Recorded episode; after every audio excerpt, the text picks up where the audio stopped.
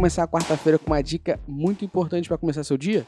Como a gente já mencionou diversas vezes aqui no nosso podcast, também nesse formato de dicas, o mundo é muito maior que Google Analytics. O termo é Digital Analytics. Por isso, se você não está gostando do Google Analytics e você não conhece outra ferramenta, o episódio aqui de dicas vai mostrar para você as diferenças da amplitude versus GA4. Então, vou discorrer para você algumas coisas que a amplitude tem em comparação com o GA4. A primeira delas é a colaboração e o date story. A amplitude ela se destaca em promover a colaboração e a narrativa de dados como um esforço de equipe. Em vez de você trabalhar isoladamente, as equipes elas podem usar ferramentas como notebooks, que são como páginas do Confluence, do Amplitude, incorporadas, onde todas as análises e resultados são registrados em um lugar só. Esses espaços de trabalho também são um recurso muito valioso para equipes, pois permitem que os usuários salvem e organizem todo o conteúdo relacionado a um projeto ou equipe em um lugar só.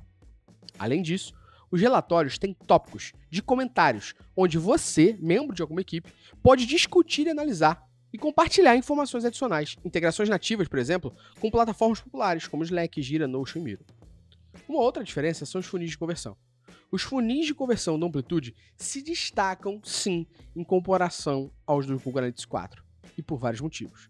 Em primeiro lugar, o da amplitude ele vai permitir para você criar funis com até 30 etapas, em comparação às 5 etapas ali que o já oferece. Isso já traz uma grande flexibilidade para você analisar o comportamento do usuário em um processo complexo, desde o conhecimento até a conversão ou qualquer outro objetivo que você definir. Mas uma diferença seria o relatório de retenção. Em termos de análise de retenção, a amplitude ela oferece uma vantagem significativa sobre o Google Analytics. Enquanto o GA4 ele vai fornecer para você apenas alguns relatórios básicos de retenção que exigem muitas vezes a aplicação de segmentos, o Amplitude ele oferece uma ampla gama de relatórios avançados de retenção que fornecem uma visão detalhada da jornada do usuário ao longo de seu ciclo de vida. Por exemplo, o relatório Life Cycle do Amplitude mostra usuários novos, atuais e ativos e inativos, e oferece opções de retenção como o NDI, Unbounded, Retention, Retention Over Time e muitos outros. No GA4, esses usuários teriam que criar manualmente mais de 20 permutações de relatórios e retenção via SQL no BigQuery, enquanto no Amplitude, tudo está disponível em uma interface de usuários. E por último, é a governança de dados. Na Amplitude, a governança de dados é prioridade.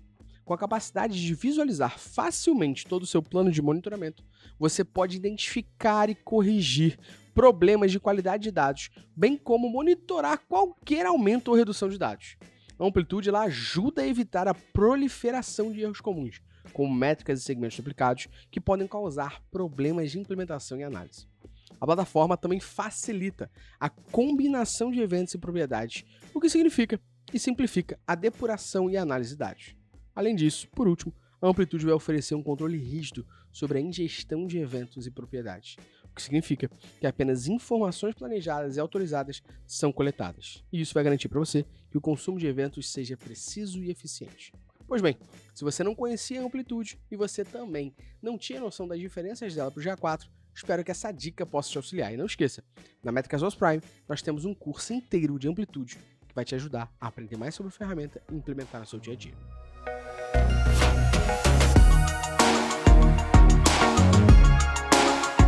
Se você gostou dessa dica, não esqueça de seguir o nosso podcast no Spotify, dar 5 estrelas e compartilhar com quem precisa ouvir sobre.